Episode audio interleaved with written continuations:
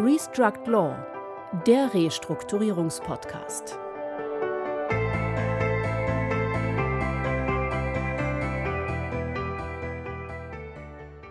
Herzlich willkommen, liebe Zuhörerinnen und Zuhörer, zu unserem Podcast Restruct Law, der Restrukturierungspodcast. Mein Name ist Christian Heinze. Und ich bin Heiko Schäfer. Hallo. Wir alle kennen die Nachrichten. Krieg in der Ukraine, Lieferkettenprobleme, Preisexplosion bei Rohstoffen Energie und allgemeine Inflationssorgen und schließlich ein stark anziehendes Zinsniveau. Die noch nicht bewältigte Corona-Pandemie gerät dabei fast schon in den Hintergrund. All dies stellt die Unternehmen vor Probleme, die zweifelsohne auch einen Restrukturierungsbedarf auslösen können. Bei diesen anstehenden Restrukturierungen wird künftig ein Thema eine immer wichtigere Rolle spielen, nämlich das Thema Nachhaltigkeit mit den mittlerweile schon fast berühmten drei Buchstaben ESG oder Englisch ESG. Die Abkürzung steht für E wie Environment, S wie Social und G wie Governance. Das Thema Nachhaltigkeit spielte bislang in der Restrukturierungspraxis eine eher untergeordnete Rolle und eine Nachfrage bzw. Umfrage auf der diesjährigen Handelsblatt-Jahrestagung Restrukturierung unter den Teilnehmern bestätigte dies, zeigte aber auch, dass vor allem seitens der Finanzierer hier künftig mit einer nicht zu unterschätzenden Gewichtung gerechnet werden muss. Dem Vernehmen nach gab es im Markt bereits Krisenunternehmen, die keine neue Finanzierung erhalten haben, da ESG-Kriterien der Finanzierer nicht erfüllt worden sind. Wir möchten gemeinsam mit unseren heutigen Gästen einen Blick auf das Thema ESG werfen und zunächst die Frage klären, woher dieses Thema überhaupt kommt und was es bereits heute für die Unternehmen bedeutet. Vor allem interessiert uns, wie sich krisenbedrohte oder in der Krise befindliche Unternehmen mit diesem Thema beschäftigen und ob es bereits ein sogenanntes ESG-Rating gibt. Und last but not least stellt sich die Frage, ob sich ein Unternehmen im Rahmen einer außergerichtlichen und damit auch Starruck getragenen Sanierung oder sogar ein Insolvenzverwalter mit diesem Thema künftig beschäftigen muss. Diese und wie immer weitere Fragen wollen wir mit unseren heutigen Gästen, zum einen dem Partner und Co-Leiter der Restrukturierungs- und Transformationspraxis im deutschsprachigen Raum bei der internationalen Unternehmens- und Strategieberatung McKinsey Company, Timo Kamp aus Berlin, sowie seinem Münchner McKinsey-Partnerkollegen, dem Leiter der globalen Activist Investor Service Line und Co-Leiter der Sustainability-Praxis, Stefan Kemmer, diskutieren. Timo und Stefan, wir sagen Hallo und herzlich willkommen hier bei uns bei Restruct Law. Guten Morgen und äh, vielen Dank für die Einladung. Wir freuen uns sehr auf das Gespräch. Vielen Dank auch. Ja, sehr gerne. Timo, du hast an der Universität Witten-Herdecke Economics and Business Administration studiert und dort auch deinen Master gemacht. Du bist äh, Partner und Co-Leiter des Bereiches äh, Transformation bei McKinsey, arbeitest vom Berliner Büro aus und äh, bist auch im erweiterten Vorstand der TME Deutschland tätig. Seit 15 Jahren berätst du große und mittelständische Unternehmen in Veränderungssituationen und begleitest deine Klienten bei der Konzeption und Umsetzung ganzheitlicher Restrukturierungs- und Transformationsprogramme. Zu diesen Klienten zählen Unternehmen aus den Bereichen Automobil, Anlagen- und Maschinenbau, Chemieindustrie, Konsumgüter und Handel und Rohstoffindustrie. Ja, und kommen wir damit zur Vorstellung unseres zweiten Gastes, Stefan Kemmer. Stefan, du hast nach deinem Wirtschaftsingenieurstudium 2007 bei PricewaterhouseCoopers in der Restrukturierungsabteilung angefangen und nach vier Jahren in Deutschland hat es dich dann für fast sieben Jahre zu PwC nach London verschlagen, um dort auf dem internationalen Parkett zu arbeiten. Während deiner Zeit in London warst du unter anderem CFO bei einem Private Equity geführten Unternehmen und hast dort die Restrukturierung verantwortet. Seit 2014 bist du du bei McKinsey Company und seit 2020 als Partner im Münchner Büro. Du leitest bei McKinsey global die Activist Investor Service Line und bist einer der Leiter des erst im Jahr 2021 neu geschaffenen Bereiches Sustainability. Wie für jeden unserer Gäste haben wir auch für euch unsere vier berühmten Fragen vorbereitet, die wir auch diesmal unter euch aufgeteilt haben. Seit wie vielen Jahren arbeiten Sie in der Restrukturierung? Bin seit äh, 19 Jahren in der ähm, Restrukturierung. Die ersten elf Jahre ähm, habe ich mein Handwerkzeug bei Roland Berger in der Berliner äh, Truppe gelernt und seit 2014 jetzt bei McKinsey und äh, Heiko, wie du schon gesagt hast, leite im deutschsprachigen Raum die Practice Restrukturierung und Transformation. Eigentlich habe ich in die Restrukturierung früher begonnen, weil mein erster Arbeitgeber ist in die Insolvenz gegangen. Ähm, das war aber vor meiner Beratungszeit. Was fasziniert Sie an Ihrer Arbeit? Ja, mich fasziniert vor allem die Verbindung zwischen finanzieller Wertgenerierung und der Nachhaltigkeit. Mein Motto ist dabei, Value und Values.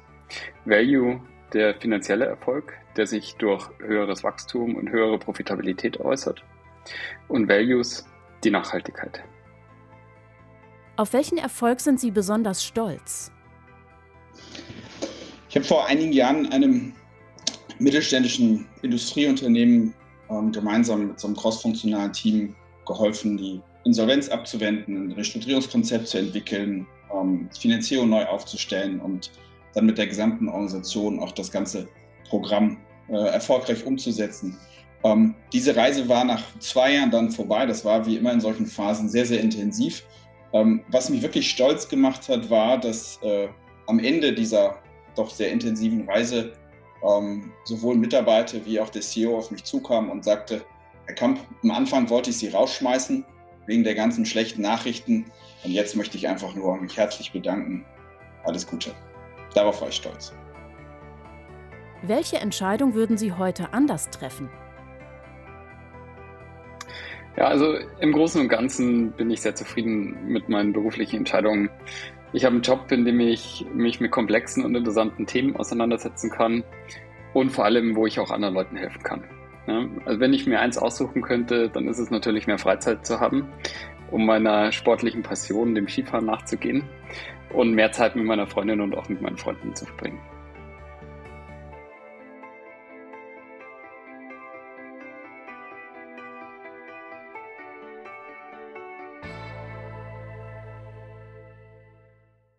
Die Wirtschaftswoche hat in einer Ausgabe zum Jahresanfang getitelt Green Power, Managers Albtraum. Die Ökolobby setzt die deutsche Wirtschaft zunehmend unter Druck. In Massenverfahren verklagen Verbraucher Autokonzerne wegen Täuschung bei der Abgasreinigung. Auf der Jahreshauptversammlung der Deutschen Bank hat in diesem Jahr die bekannte Klimaaktivistin Luisa Neubauer das Wort ergriffen und dem Bankhaus Geschäftemacherei mit dem Klimaschutz vorgeworfen. Bei der Deutschen Banktochter DWS haben Staatsanwaltschaft und Finanzaufsicht gemeinsam Durchsuchungen wegen sogenanntem Greenwashings von Anlageprodukten durchgeführt. Die Staatsanwaltschaft hat dazu mitgeteilt, dass ESG-Faktoren keinerlei Beachtung gefunden haben, obwohl obwohl dies in den Verkaufsprospekten ausdrücklich angegeben wurde. Dazu jetzt vielleicht die Frage zu Beginn, sind ESG-Aktivitäten der verzweifelte Versuch ganzer Industriezweige dem schnell wachsenden Änderungsdruck in einer breiten Öffentlichkeit standzuhalten, Timo? Ich äh, würde das nicht als verzweifelten Versuch äh, bezeichnen wollen. Ich glaube, es ist letztendlich eine Reflexion für einen Bewusstseinswandel eines, glaube ich, sehr breit gefächerten Bewusstseinswandels in der gesamten Gesellschaft. Ähm, ich glaube, was man schon beobachten kann, ist, dass so in den letzten 24 Monaten, und das zeigt sich auch anhand einiger Beispiele, Heiko, die du äh, da genannt hast, das Thema einfach im, im Boardroom angekommen ist. Ähm, es war, glaube ich, bei vielen Unternehmen ein Stück weit ein, ein Randthema, ich will fast sagen ein Hobby. Ähm, und jetzt ist es durch eine Mischung aus ähm, Druck von innen, von den Mitarbeitenden, von Kunden, zum Teil auch ja, Aktivisten, du hast das Beispiel genannt, ähm, wirklich ein ganz wichtiges Element auf der Management-Agenda geworden. Und äh, ich glaube, das ist tatsächlich eine etwas grundsätzlichere Veränderung, die wir, die wir beobachten äh, und, und auch teilweise begleiten dürfen. Stefan, was ist aus deiner Sicht eigentlich diese grundsätzliche Änderung? Was ist das Ziel? Was steckt da sozusagen hinter diesen drei Buchstaben?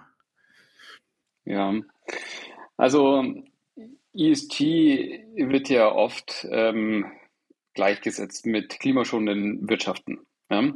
ESG steht aber für mehr. Ja. Und der Heiko hat es am Anfang schon gesagt, I natürlich für die Environment, also die Ressourcenschonung, darunter zählen wir Treibhausgasemissionen zu vermeiden, Abfallentsorgung, Wasser, aber auch die Vermeidung von Umweltrisiken, die auch einen hohen finanziellen ähm, Schaden bei Unternehmen anrichten können. Ja. Ähm, S ist Social, ja, da geht es darum, um äh, gesunde Arbeitnehmerbeziehungen, aber auch faire Arbeitsbedingungen zu haben. Und ein Thema, was sehr wichtig ist, ist Diversity and Inclusion. Gerade im Kampf um die Talente ähm, müssen Unternehmen hier viel Fortschritt machen im fairen Umgang mit, mit Leuten, aber auch in der Gleichbehandlung von zum Beispiel Frauen oder von Leuten mit diversem Hintergrund. Ne? Bei G ähm, Governance, ja, da geht es im Endeffekt darum, um die Zusammensetzung des Boards mit diversen Profilen, die aber auch die richtige Kompetenz haben, das Unternehmen zu steuern. Es geht auch um die Incentivierung des Managements, wobei unter anderem ESG natürlich ein Faktor sein sollte, ja, und um die Transparenz im Reporting, aber auch die Vermeidung von Korruption und Bestechungsskandalen. Wenn man sich das jetzt mal überlegt, ja, dann ist ESG für uns mehr als jetzt nur drei Buchstaben. Ja. Bei ESG geht es bei uns ähm, schon darum, zu verstehen, wie sich die Value Pools dementsprechend in der Industrie verändern und wie sich Unternehmen darauf ausrichten können. Welche Competitive Position, Wettbewerbsposition die Unternehmen von morgen haben, ja, und wie sich natürlich auch die Wettbewerber dementsprechend verändern, ja, und wie ich eventuell meine Value Chain neu gestalten muss und mein Unternehmen neu ausrichten muss. Das geht von der Strategie über Operations, aber auch über die finanziellen Rahmenbedingungen. Wir haben in der Vorbereitung eine schöne Überschrift gefunden, ähm, die da hieß äh, Club of Rome, Urknall der Nachhaltigkeit. Club of Rome ist ja, äh, 1968 gegründet worden von verschiedenen Wissenschaftlern, die dann diesen Bericht 1972 herausgebracht haben, 50 Jahre her, äh, „Grenzen des Wachstums“, ähm, wo es dann darum geht, äh, die Ressourcen sind begrenzt. Wenn wir so weitermachen, also aus der Sicht 1972, 50 Jahre her, wird nach 100 Jahren die Grenze erreicht sein, dass wir einfach an Ressourcen, ähm, ja, äh, Limits stoßen, die in denen wir dann nicht mehr weitermachen können. Und heute gibt es so drei Themen, Schwerpunktthemenbereiche, auf denen die arbeiten nach wie vor. Das einmal Veränderung äh, Wirtschaftssysteme, Entkopplung Wohlstand, Ressourcenverbrauch und Sicherung Lebensgrundlagen, Arbeitsplätze und Einkommen. Club of Rome, Urknall der Nachhaltigkeit. Würdest du das sozusagen auch so sehen und würdest du vielleicht diese dieser Bericht, der vor 50 Jahren, 1972 rausgekommen ist, Grenzen des Wachstums, ähm, ähm, würdest du das äh, sozusagen als Bibel der Nachhaltigkeit, äh, Stichwort, äh, das müsste jeder Vorstand sozusagen im Regal haben, sehen? Also vielen Dank für die, für die Frage.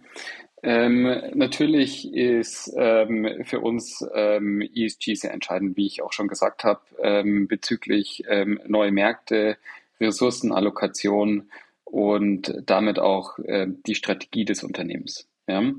Ähm, für uns ist ähm, ESG jetzt im Boardroom angekommen und jedes Management sowie ähm, Aufsichtsrat und Steuerung des Unternehmens sollte ESG in Betracht ziehen, wie Unternehmen zukünftig aus, ausgerichtet werden.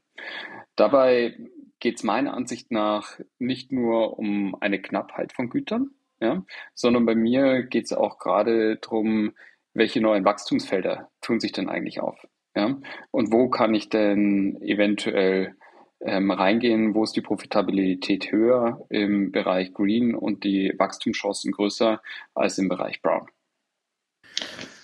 Vielleicht darf ich dazu äh, ergänzen. Ähm, Klar, immer rein damit. Tatsächlich äh, während der Universität viel über dieses Buch und äh, sozusagen die möglichen Auswirkungen äh, diskutiert. Und ähm, ich glaube, der Begriff Urknall ist gut. Ich frage mich, ob diese Wirkung dieses Buches in der heutigen Zeit eine ganz andere gewesen wäre, wo sozusagen Kommunikation und, und sozusagen Power of the Mass durch eben Internet und die entsprechende Verbreitung äh, ganz anders möglich ist. Weil ich glaube, man muss fairerweise sagen, damals war das ein Urknall, der gewissermaßen leise und in, in gewissen Räumen stattgefunden hat. Äh, will mal sagen, Wissenschaft und in, in der interessierten Öffentlichkeit. Ähm, insofern war das nicht der tatsächliche Urknall im Sinne äh, dessen, dass er damals die breite Wirkung äh, erzeugt hat. Aber ich glaube, was schon fair zu sagen ist, dass dem Buch und den äh, sozusagen daraus resultierenden ähm, ja, Gesprächskreisen und auch weiteren wissenschaftlichen ähm, Artikeln, die daraus und Organisationen, die sich daraus entwickelt haben, ähm, ein, ein, ein, wirklicher Beitrag zuzuordnen und zu gewähren ist äh, für die ganze Diskussion, die wir heute viel, viel breiter führen, äh, als das damals eben in den, in den 90ern äh, der Fall war. Stefan, äh, was bringt es eigentlich Unternehmen, wenn sie sich einer nachhaltigen Unternehmensführung zuwenden? Sag mal Stichworte mehr Aufwand oder mehr Ertrag? Also ähm, bei uns, wir denken darüber nach, dass es, ähm, dass es mehr Ertrag und mehr Wachstumschancen bringt. Ja, klar ist es, ähm, ESG ist natürlich mehr Aufwand im Thema Reporting und es birgt natürlich auch Risiken ja, für, für manche Unternehmen, weil die Geschäfte dementsprechend nicht mehr analog wachsen, ähm, sondern halt disruptiert werden. Ja. Wir denken aber generell sehr gerne auf der positiven Seite nach. Ja. Also wie kann ich mein Portfolio verändern? Wie kann ich mich nachhaltig aufstellen? Wie kann ich mich durch meine nachhaltige Aufstellung auch kommerziell ähm, verbessern?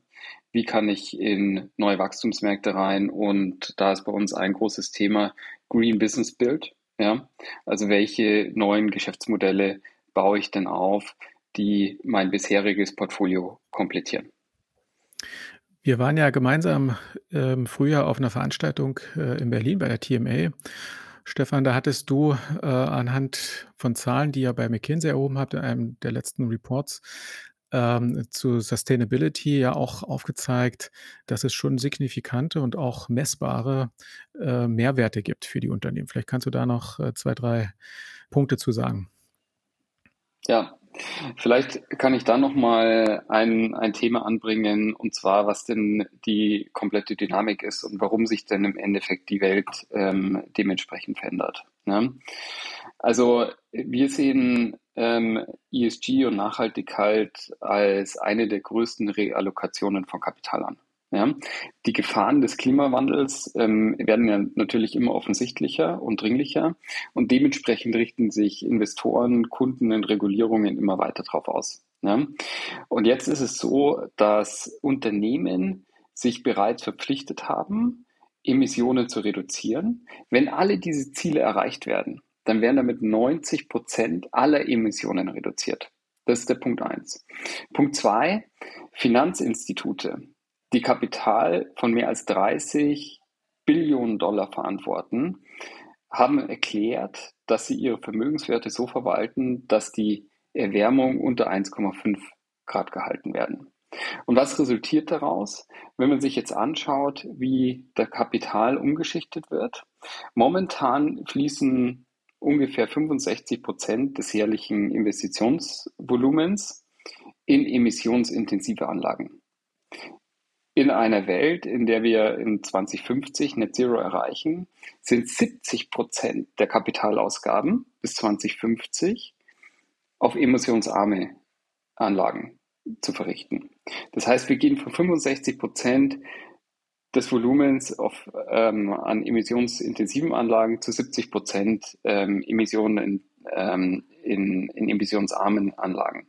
Und das ist natürlich genau diese Sache, dass sich neue Wertpools, ja, Value Pools ergeben. Und das Volumen geben wir mit ungefähr einem jährlichen ähm, Wertpool von 9 bis 12 Billionen im Jahr an ja, in 2030 bisher. Ne? Da fließen dann so Themen rein wie EV, EV-Charging, die Umstellung des Energiesystems hinsichtlich Wind und Solar, aber auch Wasserstoff und die damit verbundenen Infrastrukturprojekte und Elektrolyseure, die dementsprechend gemacht werden. Aber das betrifft alle Sektoren. Das betrifft auch den Agrarsektor, Gebäude und Abfallwirtschaft. So.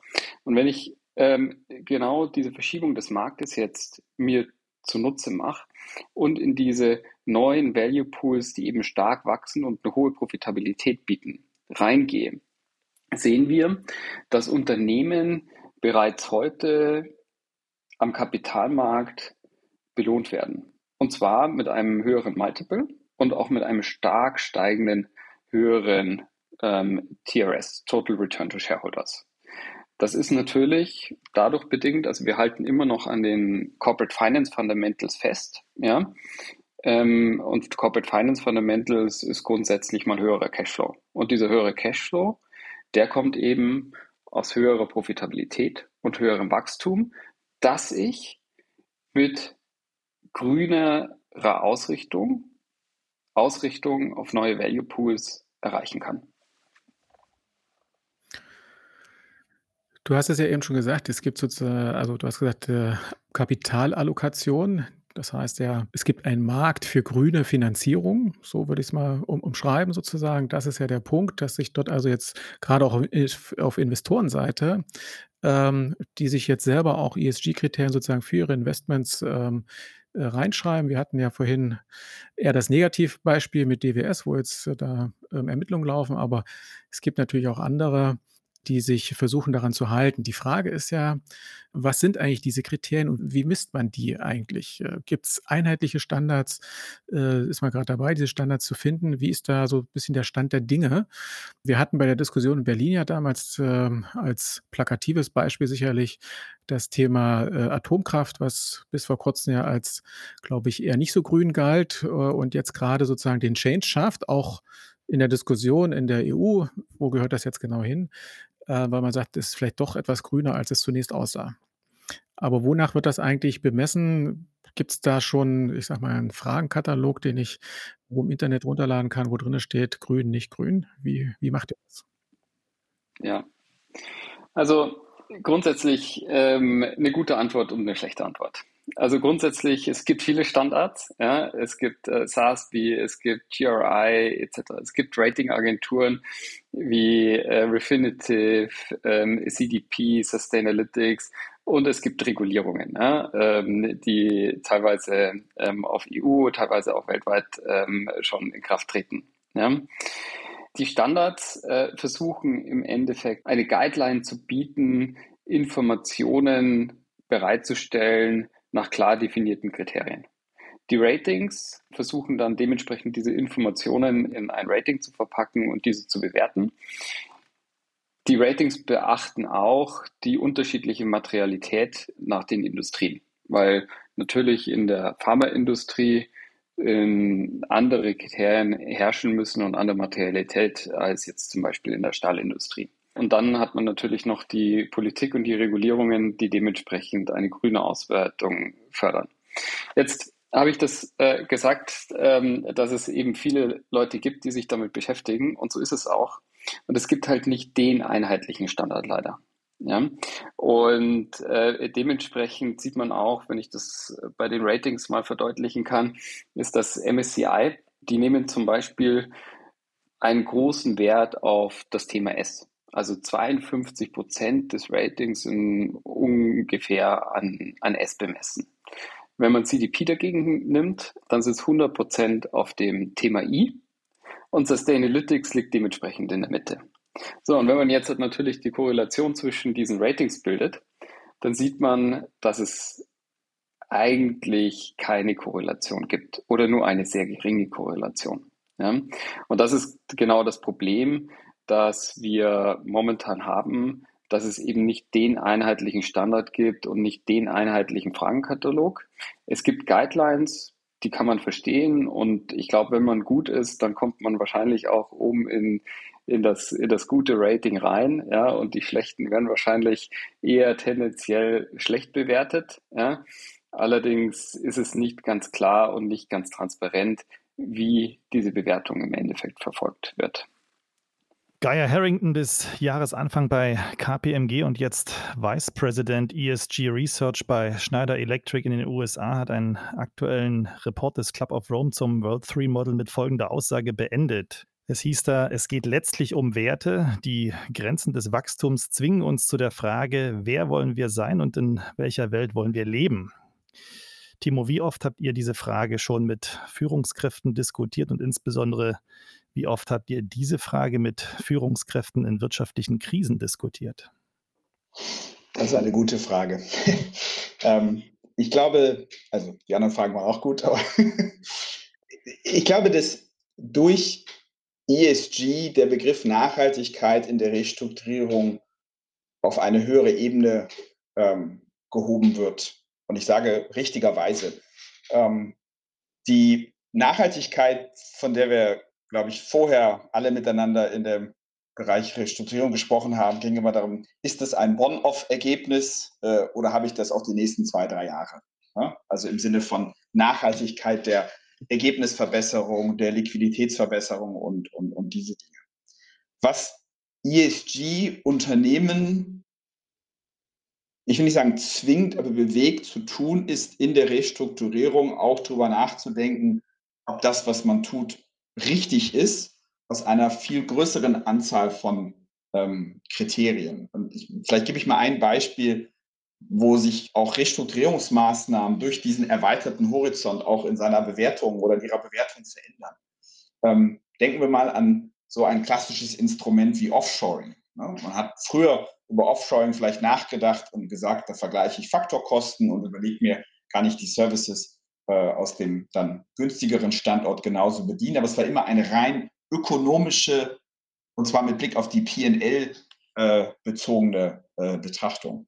Heute stellt man sich vielleicht eher die Frage, ähm, unter auch Berücksichtigung von I, von S und von G, ähm, ist es irgendwie äh, sozusagen sinnvoll, das zu tun? Kann ich dort, habe ich dort Zugang ähm, zu Talenten? Habe ich da auch eine gewisse Kontrolle sozusagen über ähm, Arbeitsbedingungen?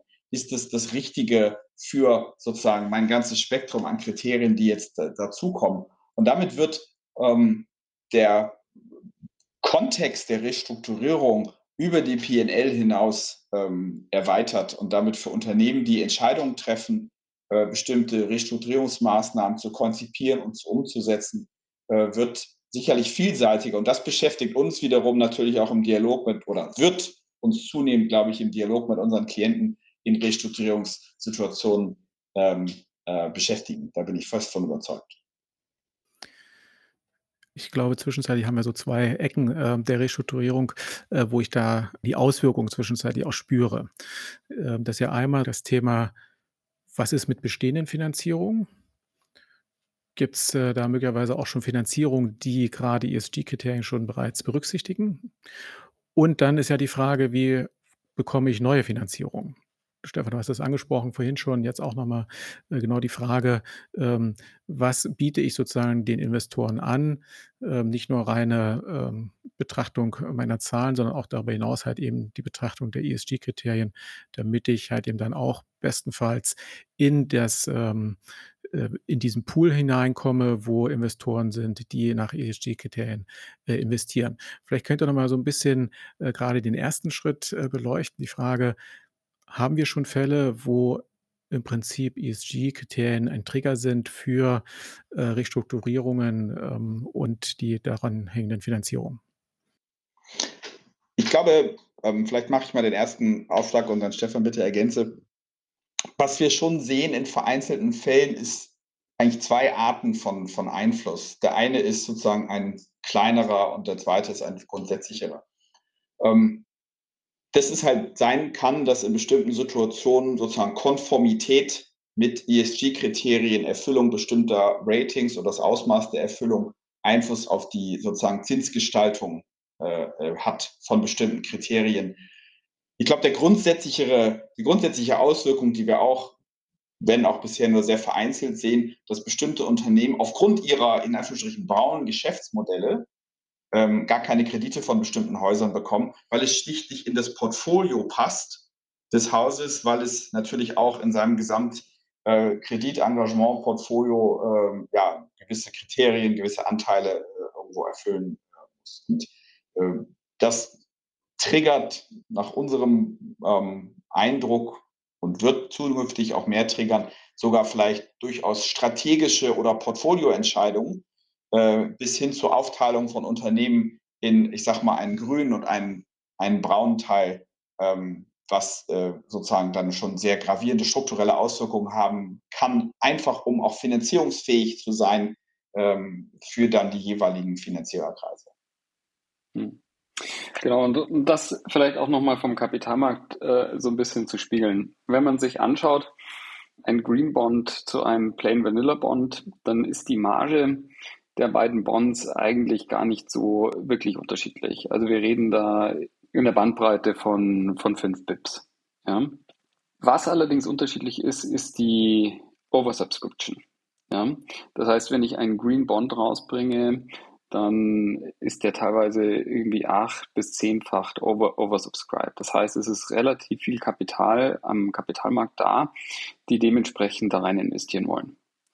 Auf der anderen Seite sehen wir, dass Unternehmen wirklich Probleme haben, Kredite zu bekommen, wenn sie nicht grün sind und wenn sie nicht in eben diese ESG-Konformität fallen. Das liegt an der Green Asset Ratio, die zum Beispiel Bankhäuser erfüllen müssen und die auch gemessen wird. Und dementsprechend scheuen die davon zurück, in eher braunere Unternehmen zu investieren.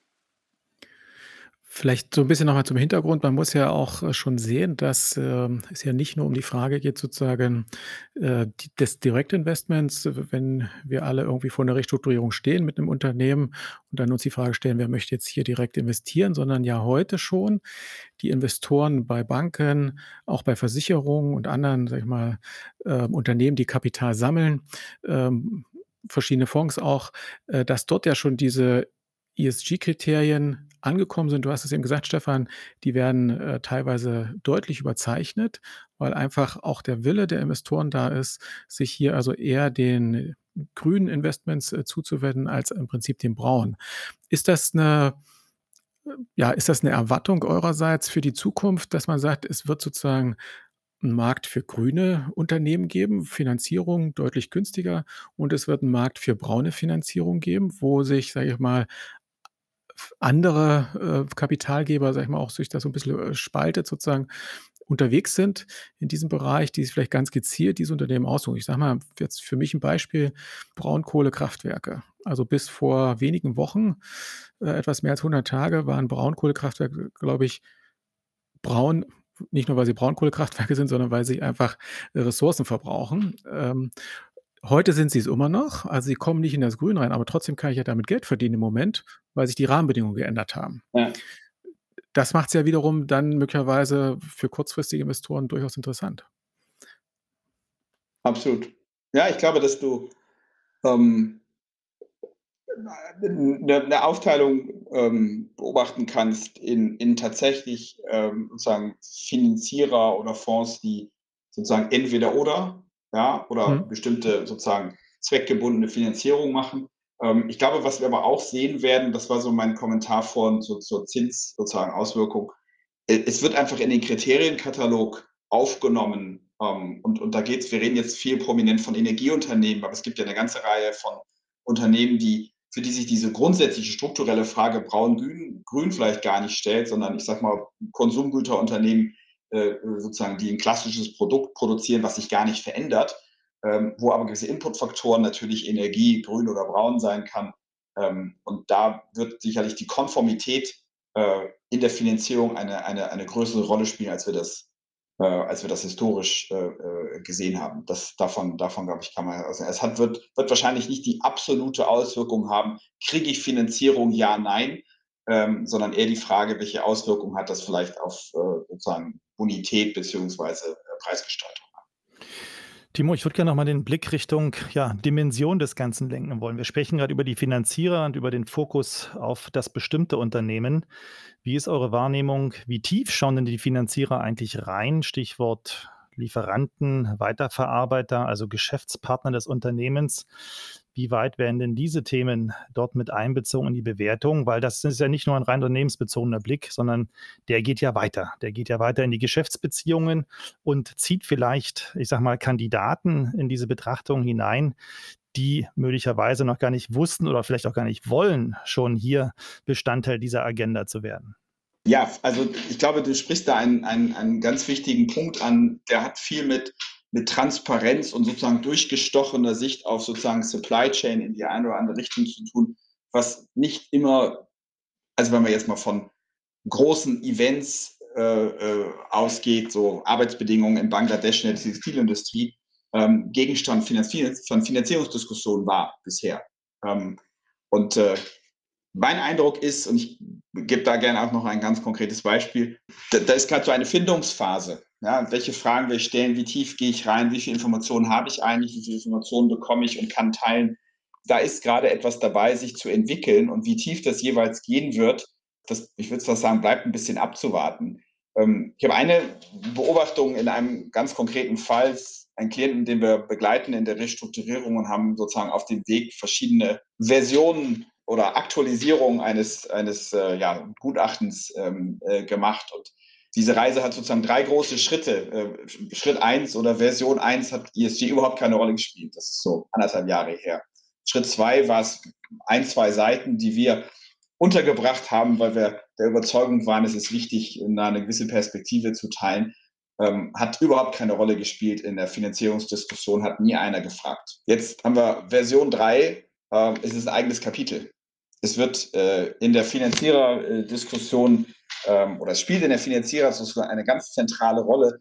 Und zwar nicht nur, und das ist, glaube ich, nochmal wichtig zu betonen, aus einer sozusagen Kosten-Finanzierungsperspektive, sondern in dem Fall auch aus einer Geschäftsmodellperspektive, weil dieses Unternehmen tatsächlich Chancen hat, sich einen Wettbewerbsvorteil zu erlangen durch die Art, wie sie produzieren, die Art der Produktgestaltung, die Art der Kommunikation. Und das spielt plötzlich eine Rolle. Und für mich war das ganz spannend zu sehen, dass von sozusagen Station 1 zu jetzt Station 3 dieses Thema ja auch in der Finanziererdiskussion angekommen ist und äh, sozusagen the verdict is out, äh, inwieweit das jetzt die ähm, Diskussion um Zinsen oder Kredite ja, nein oder Höhe ja, nein beeinflussen wird. Aber allein die Tatsache, dass diese Diskussion jetzt stattfindet, Fragen gestellt werden, auch in die Richtung ähm, Supplier, Kunden, Produktgestaltung und so weiter, zeigt das gesteigerte Interesse ähm, auch eben in der unmittelbaren Relevanz jetzt für die Restrukturierung und Refinanzierung. Das ist ja total interessant, das zu, hören. Vielen Dank für das Beispiel, weil das, was wir äh, im Gespräch mit Kollegen, egal ob sie jetzt schon im Vorfeld beraten oder auch in der Insolvenz dann, äh, ist ja oftmals, dass man sagt, ah, da gibt es irgendwie dringendere Probleme, als dass man sich um ESG-Kriterien kümmern muss. Und äh, B äh, ist natürlich sofort die Thematik auch, naja, wenn ich das jetzt auch noch mache, also Stichwort Erhöhung der Komplexität, ähm, wir brauchen noch mehr Mittel, um überhaupt so eine äh, Restrukturierung äh, durchführen zu können. Ähm, ich muss jetzt noch irgendwie meine Supply Chain mir angucken bis äh, nach Asien und was weiß ich nicht alles. Ähm, Denkt ihr, dass wir zukünftig da gleichwohl Kriterien haben werden, die sozusagen du hast es eben ja schon gesagt, ein eigenes Kapitel dann in einem Restrukturierungskonzept, in einem Sanierungskonzept mit aufwerfen, wenn wir zukünftig, äh, Restrukturierungspläne nach dem Staruk, Insolvenzpläne vorlegen, dass wir da im Prinzip noch 'n Kriterium mit einfügen. Wie sieht es eigentlich aus mit ESG-Kriterien? Wie weit ist man da? Es sind ja nicht immer alle bei 100% sozusagen bei Vollerfüllung. Ähm, Stefan, hast ja gesagt, es ist auch nicht so einfach, die zu finden. Aber, ähm, dass das einfach eine Information ist, die man zukünftig mitliefern muss, damit die Gläubiger, die Investoren entscheiden können. Ist das so? Mhm. Also, was bei der Restrukturierung sehr wichtig ist, ist natürlich die finanzielle Ausgestaltung des Unternehmens, der Businessplan und unter anderem natürlich auch dann da der damit verbundene Unternehmenswert. Ja. Und jetzt, wenn wir ein Beispiel aus der Automobilindustrie nehmen, dann haben sich die großen OEMs zum Ziel gesetzt, zu dekarbonisieren und geben diesen Druck auch weiter in ihre Lieferketten. Jetzt, wenn wir uns die Supplier-Landschaft anschauen, dann bekommen die Ausschreibungen, wo ganz klar spezifiziert wird, welchen Emissionsabdruck diese Supplier zu leisten haben und was die Ziele sind. Ja.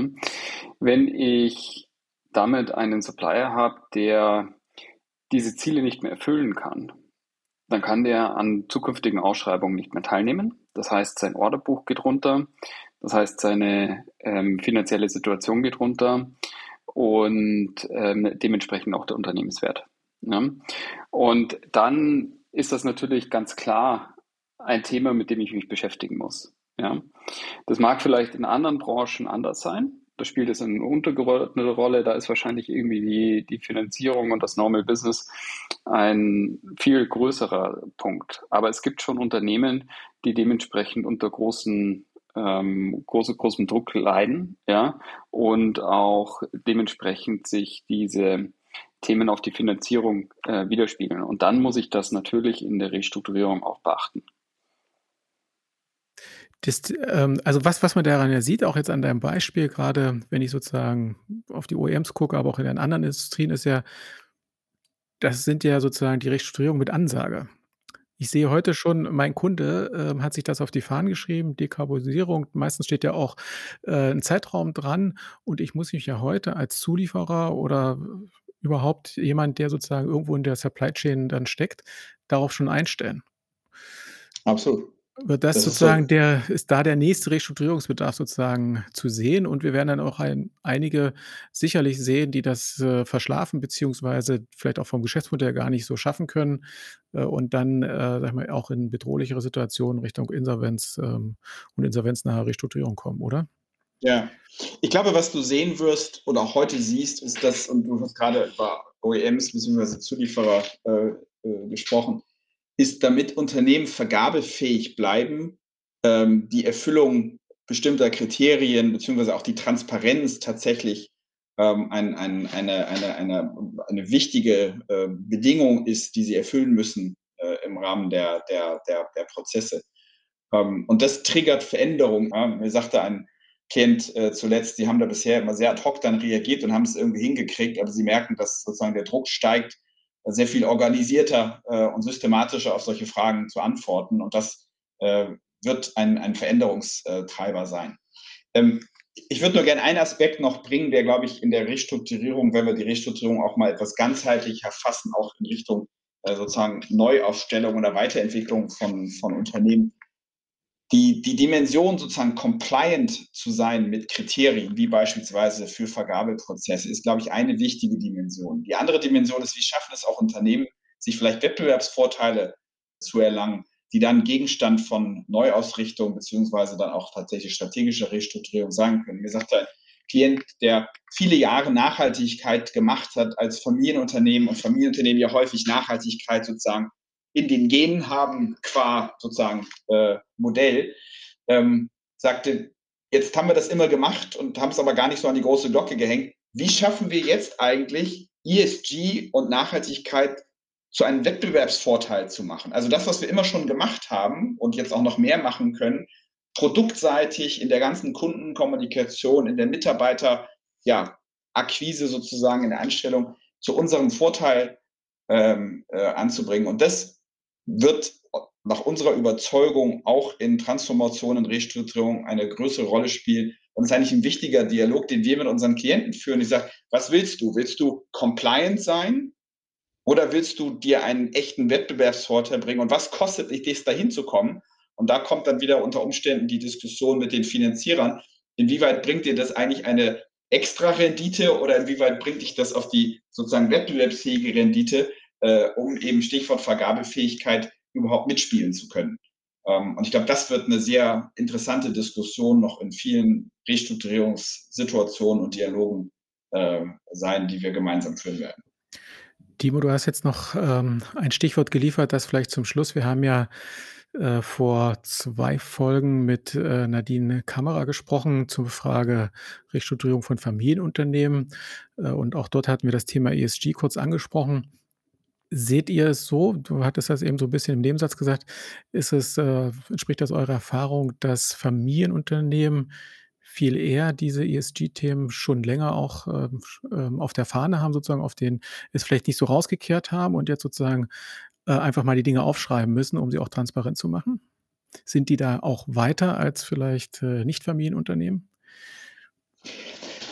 Ich würde, oder dass ich da jetzt eine Erhebung gemacht habe, ich würde schon sagen, dass viele Familienunternehmen ähm, schlicht und ergreifend, weil eben für viele Familienunternehmen das Thema Nachhaltigkeit im Sinne der Existenz des Unternehmens, im Sinne der äh, sozusagen Generationenfähigkeit oder Mehrgenerationenfähigkeit, das sozusagen implementiert haben in ihrer sozusagen Unternehmens-DNA. Aber auch da, Nachhaltigkeit heißt ja nicht zwingend, das Unternehmen muss überleben, in Anführungsstrichen, und für die nächste Generation, sondern Nachhaltigkeit im Sinne auch die Fragen, die wir ja vorhin diskutiert haben, auch sozusagen ein, ein besseres Unternehmen zu werden, auch was den gesamtgesellschaftlichen Kontext angeht. Ganz abschließende Frage, obwohl ich eben ja schon fast zum Schluss war, aber es ist viel zu spannend. Ähm, wie ist euer Ausblick äh, für die Zukunft? Was äh, wird uns ESG in der näheren und weiteren Zukunft bringen? Also ich glaube, ähm, wir müssen in der Restrukturierung ähm, einen Spagat schaffen. Einerseits müssen wir uns überlegen, ähm, dass das Thema nicht zu komplex wird und auch den Stellenwert bekommt, den es verdient. Für einige Unternehmen habe ich ja schon gesagt und auch der Timo hat das einen erheblichen Stellenwert. Für andere Unternehmen vielleicht eher weniger. Ja, und da muss man genau diese Materialität, ähm, glaube ich, unter pragmatischen Gesichtspunkten lösen. Das andere ist, ähm, dass wenn es denn ein großes Kriterium ist, ja, dann wird die Restrukturierung natürlich auch äh, dementsprechend komplexer, weil ich nicht nur finanzielle ähm, Aspekte abstelle, sondern eben auch ESG mit berücksichtigen muss. Und ich glaube, ein wahnsinnig spannendes Thema bei der Finanzierung und gerade auch in der Restrukturierung wird sein, ob ESG irgendwann mal ein in die Covenants verwoben wird und damit auch ein Event of Default auslösen kann bei Unternehmen.